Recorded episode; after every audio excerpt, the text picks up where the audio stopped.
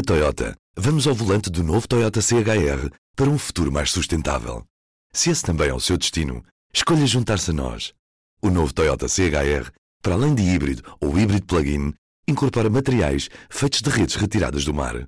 Assim, foi pensado para quem escolhe ter um estilo de vida mais ecológico e consciente. Cada escolha conta e escolher o novo Toyota CHR é ir mais além pelo planeta azul. Saiba mais em toyota.pt.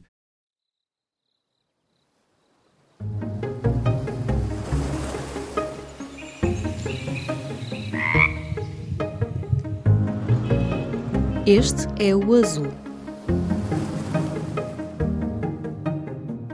Bem-vindos, bem-vindas a mais um episódio do Azul, o podcast do público sobre ambiente, crise climática e sustentabilidade. Eu sou Aline Flor, jornalista do público. Hoje vamos falar sobre energia, como é que a consumimos, de onde vem e o que falta fazer no caminho para a neutralidade carbónica em Portugal. Serão as renováveis ou o hidrogênio verde que vão fazer a diferença nesta transição? Precisamos mesmo do nuclear ou do gás natural no nosso puzzle energético? Para nos ajudar a compreender o ponto em que estamos, vamos ouvir Carlos Santos Silva, professor em Ambiente e Energia do Instituto Superior Técnico e é também investigador do IN+, o Centro de Estudos em Inovação, Tecnologia e Políticas de Desenvolvimento. Professor, onde estamos a gastar tanta energia? Portugal, como qualquer país eh, desenvolvido, eh, em geral, o consumo reparte-se em três partes mais ou menos iguais. Portanto, o, uma parte é nos transportes, outra parte é na indústria e a terceira parte, uh, enfim, nós na área de energia designamos por serviços, mas corresponde basicamente aos setores económicos do, do comércio, dos serviços e uh, do consumo nas residências. E, portanto, em todos os países, normalmente estas três partes uh, são mais ou menos equivalentes. Em Portugal é um bocadinho mais nos transportes e na indústria, um bocadinho menos nos edifícios. Uh, pronto, agora, dentro de cada destas áreas, a estrutura do consumo é bastante diferente. Nos transportes, nós consumimos sobretudo produtos petrolíferos, Uh, enfim, e há, um, há, alguns anos um bocadinho de biocombustíveis, na incorporação do, normalmente do diesel, e um bocadinho de eletricidade, normalmente associada à, à ferrovia e ao metro. Na indústria, o, nós consumimos, e agora estou a reportar mais ou menos a Portugal, um grande consumo é o, é o gás. Porquê? Porque uh, nas indústrias nós temos sobretudo necessidades de gerar calor de altas temperaturas ou médias temperaturas e, portanto, é, é preciso queimar uh, combustíveis, em geral gás, pode ser biomassa, pode ser resíduos industriais, temos várias formas de fazer. E também consumimos eletricidade, normalmente mais para os equipamentos de furar, cortar, etc. E depois nos edifícios, o, o consumo é um bocadinho mais diverso, portanto nós temos obviamente também necessidades de calor e, e, e frio, para, no fundo para climatização dos espaços, porque nós passamos a maior parte do, dos nossos dias dentro de espaços, iluminação, equipamentos, computadores, outras máquinas, e uhum. também para, para, a confecção de alimentos, águas quentes sanitárias, e portanto no setor dos edifícios o consumo é assim um bocadinho mais, uh, os usos são um bocadinho mais uh, diversificados. Diversificados. E Há algumas uh, alternativas a, combustíveis fósseis uh, mais clássicos, vamos usar a expressão, que também trazem alguns uh, trade-offs que não são assim tão agradáveis. Como é que vamos produzir também o próprio hidrogênio verde, né? como é que isso é feito. Por exemplo, a energia nuclear, que a União Europeia também uh, uh, colocou na gaveta das energias verdes e que foi muito questionado. Uh, o próprio gás, não é? que foi um, uma forma que se conseguiu de substituir alguns combustíveis fósseis, mas que também tem as suas questões. Como é que vai ser este consumo destas alternativas que que algumas pessoas mais, não consideram que sejam mais verdes, controversas. É? Olha, então, agora só aqui uma clarificação, que, enfim, eu, eu gosto de fazer porque acho que é, é, é relevante. Portanto, nós, no discurso corrente, nós obviamente uhum. uh, utilizamos quase como sinónimos energias renováveis e energias eh, verdes ou limpas. Portanto, já agora só clarificar, energia renovável, do ponto de vista económico, é aquela que se regenera à mesma taxa ou mais depressa ainda do que a utilização. Isto está quase correto, exceto, eu diria, duas exceções eh, significativas. Uma é a biomassa, que de facto é uma energia renovável, mas do ponto de vista técnico ela, ela nem é limpa ou verde, porque de facto também emite gases uhum. de efeito de estufa.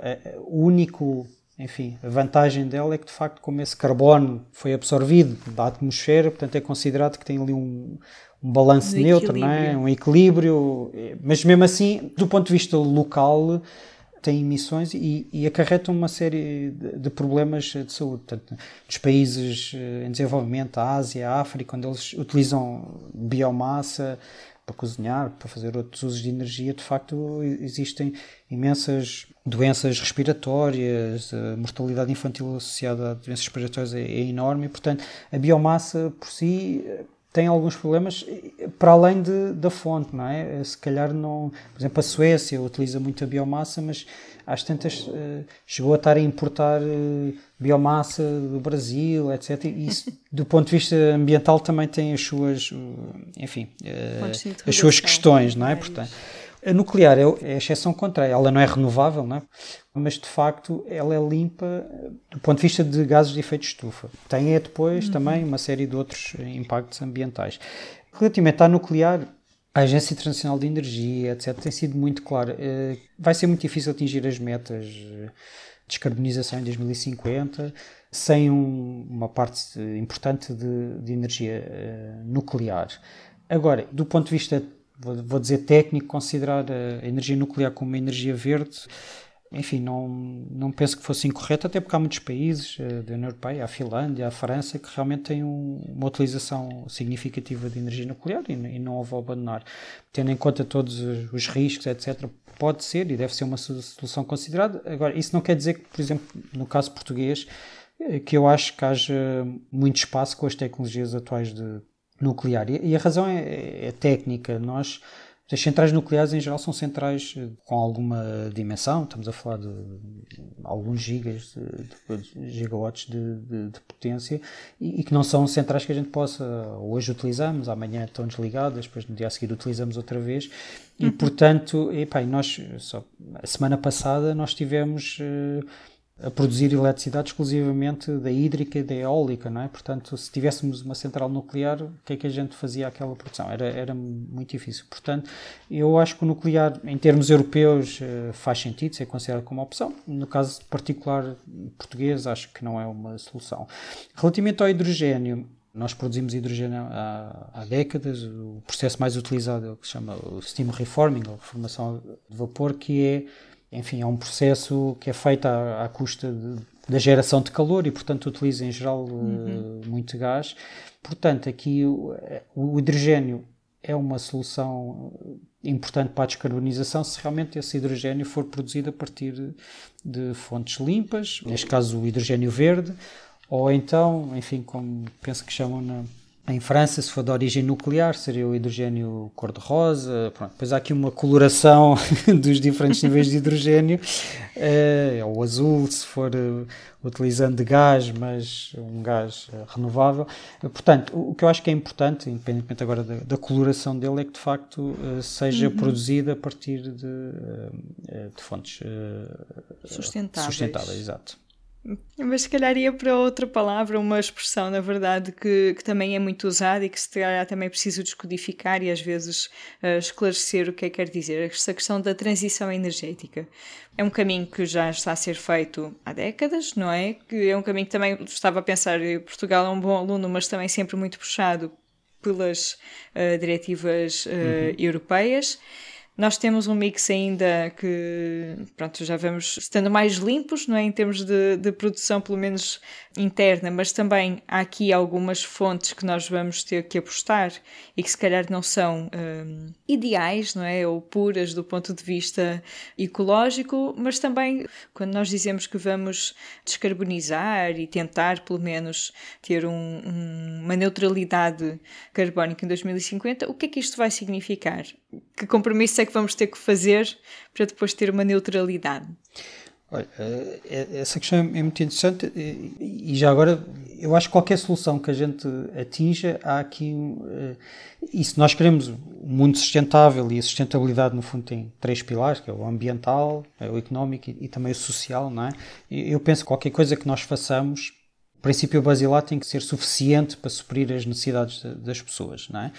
As necessidades têm várias dimensões e só para exemplificar, eu acho que todos nós, eh, obviamente, queremos ter acesso, sei lá, à eletricidade em nossas casas, isso é uma das dimensões, mas depois há uma segunda dimensão, é que é, todos nós gostamos de ter um acesso contínuo, não é? Portanto, ninguém gosta de, olha, durante duas horas não há, não há frigorífico, ou durante duas horas não há não sei o quê. Portanto, uh, e isso são duas dimensões uh, diferentes, mas eu acho que isso tem que estar no, na frente de tudo, que é qualquer coisa que nós façamos tem que ser inclusivo com as pessoas todas e tem que suprir as necessidades e não, e não pode, quer dizer, não, não, não envisiono uma, uma transição energética onde as pessoas percam qualidade de vida, etc. Pronto. Dito isto, transição energética, no fundo, é, é como eu a percepciono, é a alteração da organização dos nossos sistemas energéticos que estão baseados em é, recursos energéticos eh, fósseis para recursos energéticos sustentáveis. Vou usar a palavra sustentável, não necessariamente renováveis. Agora, o que é que isso implica? Nós, no estado em que estamos atual, eu acho que esta visão de descarbonizarmos completamente é, é, é importante, mas não é necessariamente, enfim, é realista. Vou dar o exemplo do que está a passar hoje em Portugal. Nós temos com uma grande produção é, hídrica, alguma eólica, mas temos que ter ali um bocadinho de gás a funcionar para permitir que todas as variações de consumo, as subidas e as descidas que vão acontecendo ao longo do dia, sejam permitam que o sistema de repente não que não haja um problema que se desligue uma parte do país. E lá está, esta é a parte onde a transição energética pode não ser pura neste sentido. Eu, para garantir que as pessoas não ficam sem eletricidade e as indústrias não param, etc., provavelmente vou ter que estar a consumir um bocadinho de energia fóssil, porque não tenho eventualmente outra alternativa. No fundo, é, estou a fazer o balancear entre abdicar um bocadinho da componente ambiental, mas para reforçar a componente social, né, que permite que as pessoas não, não percam o acesso à eletricidade. E, Ou portanto, seja, quando nós também ouvimos apelos a zero combustíveis fósseis, na verdade é extremamente difícil nós de facto conseguimos atender às outras necessidades com zero combustíveis Sim. fósseis, não é? Zero... É, e, e, e até fora da energia, portanto, se nós baníssemos completamente os produtos petrolíferos, vamos imaginar que seria possível a partir de hoje não se utilizam mais, e nós até em termos energéticos eu penso que já conseguiríamos responder mais ou menos a, essa, a esse desígnio do ponto de vista técnico, mas depois de repente ficávamos eh, sem plásticos, sem uma série de materiais cuja origem são, é a partir do petróleo. E, portanto, o que eu acho é que essas soluções zero, zero isto, zero aquilo, não são realistas, não é? E, portanto, isto vai ser sempre um jogo de contrabalanço, não é? De, de, vou ter um bocadinho uma melhor condição ambiental, uma melhor condição social ou económica, não é? E mesmo as energias renováveis não são têm outros impactos. Temos a questão das hídricas, não é? Que enfim, tem havido em vários países do mundo movimentos onde agora se tem, sei lá, no Brasil, estou-me a relembrar, onde, onde já não é possível construir assim uma hídrica uhum. uh, à toa sem, sem ter impacto. Quanto, quantas populações, como, como é que as populações vão ser. Uh, Sim, as barragens, não é? Com o impacto tem que se deslocar, uhum. as barragens, mas mesmo as eólicas, não é? A gente pode cobrir eh, serras de turbinas, mas depois, enfim, podem ter alguns impactos. Eh, o fotovoltaico, não é? tem sido uma questão em Portugal. Podemos pôr muito fotovoltaico e precisamos, mas depois estamos a bater sobreiros ou, ou, eh, e, portanto, todas as soluções mesmo as renováveis têm... Mesmo as baterias, As é? baterias e estes são os desafios. Eu, eu, não estou a criticar porque isto é realmente um. Por exemplo, eu posso ser. Eh, sou totalmente a favor da utilização de renováveis, mas para isso vamos precisar de muita bateria. Para descarbonizar a mobilidade, vou ter que eletrificar uh, muitos veículos, mas para isso tenho que fazer uma mina, ou não sei quantas minas, uh, a céu aberto durante alguns anos para extrair o, o lítio e enfim, posso até estar a gerar emprego, mas estou. Portanto, estas decisões são. Não há nenhuma solução que seja perfeitamente. Uh, totalmente equilibrada nas dimensões uh, da sustentabilidade. E, portanto, uhum. o desafio, acho que, do, dos políticos e, das, e de nós todos é, no fundo, perceber, em primeiro lugar, que não há soluções puras uhum. e que, no fundo, o nosso papel consiste sempre em avaliar o que é que, no conjunto destas três dimensões, o que é que é o, a melhor solução ou a menos, a, a menos má. Resolver um dilema de cada vez. Exatamente. E só para concluir também, se pudesse deixar, ou analisando também o que estamos a fazer, por exemplo, neste momento, e o que é que acha que poderiam ser apostas que poderiam estar a ser feitas? Não, não sei, agora também tivemos mudanças no governo, há sempre aquela, uh, um refrescar de perspectivas. O que é que gostava que, assim, da sua análise, que pudesse ser uma, uma aposta que ainda não está a ser feita ou algo que deva ser reforçado? É? Os governos têm, eh, são a arte de, de fazer escolhas. Compromissos e escolhas. Exato. E o que é que poderia ser um holofote que deveria estar mais claro nesta altura? Não, eu vou falar dos três setores. Eh, penso que na indústria as coisas estão a acontecer, mas uh, na mobilidade eu penso que podia haver mais um, um esforço, mas calhar tem que ser mais integrado, de facto, de, de promoção de, de, novas formas de, de, mobilidade, não é? Enfim, toda a estrutura que ainda temos de, de utilização das cidades, etc., ainda beneficia muito, de alguma forma, incentiva a utilização muito do, do transporte pessoal, e portanto eu penso que aí tem que, tem que haver um conjunto de políticas diferentes, não é? que promovam esta mudança de, de paradigma. Incentivo maior. Sim. Uhum. Eu dou este exemplo, se calhar não é significativo, mas eu, eu, por exemplo, se me perguntassem quando eu tinha 12 ou 13 anos, eh, uma coisa, ah, quer ter um carro, não é? Eu eu hoje em dia, se perguntar isso à, à, minha filha de 12, 13 anos, ela vai dizer: Não, eu quero ter um cartão que chega a um carro e entre, ele, se ele me leva onde for, eu nem vou a guiar e seja. Pronto. E portanto, eu acho que é, temos que repensar um bocadinho, neste setor em particular, não é o setor que eu trabalho mais, não tenho uma solução, mas penso que o grande esforço é, é promover políticas novas e, e, experimentar. Nós, às vezes, é, pá, e temos nas cidades, às vezes temos agora esta luta entre o, as ciclovias e os que são contra as ciclovias. Uh, e, e, eu penso que isto temos, temos quer dizer, as coisas têm que ser experimentadas, há coisas que vão funcionar melhor, outras piores, mas tem que haver este espaço. Eu penso que isso é o, o maior incentivo, é criar este espaço sem grande crispação de, de, experimentar soluções novas, avaliar em todo momento se está a ter efeito, se não está a ter efeito. Nesse é um aspecto. E nos edifícios, eu, como disse há pouco, não, não desprezando todos os programas que estão a ser feitos, eu de facto é um problema realmente muito significativo em Portugal e enfim não, não passa só pela energia passa as rendas o acesso à habitação de condigna etc Portanto, tem várias dimensões a pobreza energética e de facto eu acho que aí devia, devia haver um esforço e nós temos temos feito programas, mas às vezes passado um bocadinho ao lado desta dimensão energética. Eu vou dar um exemplo. É verdade que Portugal, nos últimos cinco anos, os centros urbanos de Lisboa, Porto e das várias cidades eh, tiveram renovações eh, muito significativas, mas de facto, eh, se nós formos olhar para o lado energético dessas renovações, foi completamente desperdiçada essa oportunidade, não é? E, fazer as renovações tendo em conta, tendo em conta a eficiência energética, etc., não, não custam mais dinheiro no, no, se estamos a refazer uma casa, não, não é por causa de, de, utilizarmos essas soluções que vamos gastar mais dinheiro. Agora, uh, e, e, acho que passámos ao lado um bocadinho disso, portanto, acho que é preciso reforçar aqui uh, tudo o que é renovações de edifícios, uh, reforçar um bocadinho o papel, a dimensão de conforto, de, de eficiência energética que, que, tem, que, que, é necessário ter e que eu penso que aí temos, temos facilitado um pouco. Uhum. Não sei se, se uh, quer acrescentar mais alguma, alguma questão. Bem, eu queria. Acho que há um, um tema que é importante mencionar: é que toda esta transição energética tem, tem que ter a dimensão eh, que hoje em dia é chamada a transição justa, isto é, Uh, mais uma vez, a sustentabilidade tem este pilar importantíssimo que é o social, e portanto, todas estas alterações que nós vamos fazer aos usos, à produção, etc., têm que ter em conta uh, que tem impacto na vida das pessoas.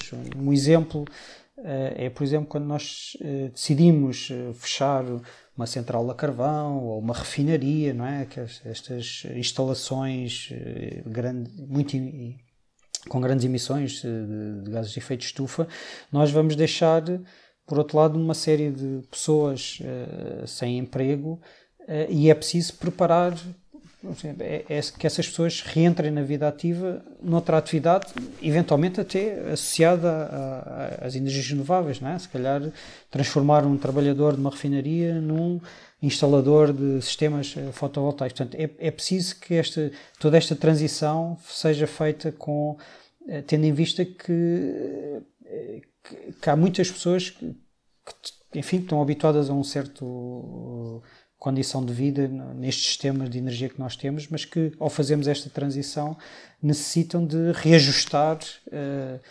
uh, a sua atividade e, e, portanto nós temos que fazer estas coisas tendo, uh, tendo em conta esta, esta dimensão de alteração e, e, preparar as pessoas para esta transição também. Uhum, fica a dica para o governo e também para as nossas empresas, não é? para, para serem mais diligentes nesta área.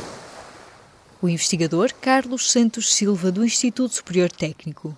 Como é habitual aqui no podcast do Azul, trago-vos as nossas sugestões do que pode ler no nosso site. Sem sair do tema da transição energética, há notícias sobre a descarbonização da indústria da aviação. No segundo semestre deste ano, a companhia aérea Virgin Atlantic vai fazer um voo de Londres a Nova York usando somente biocombustível.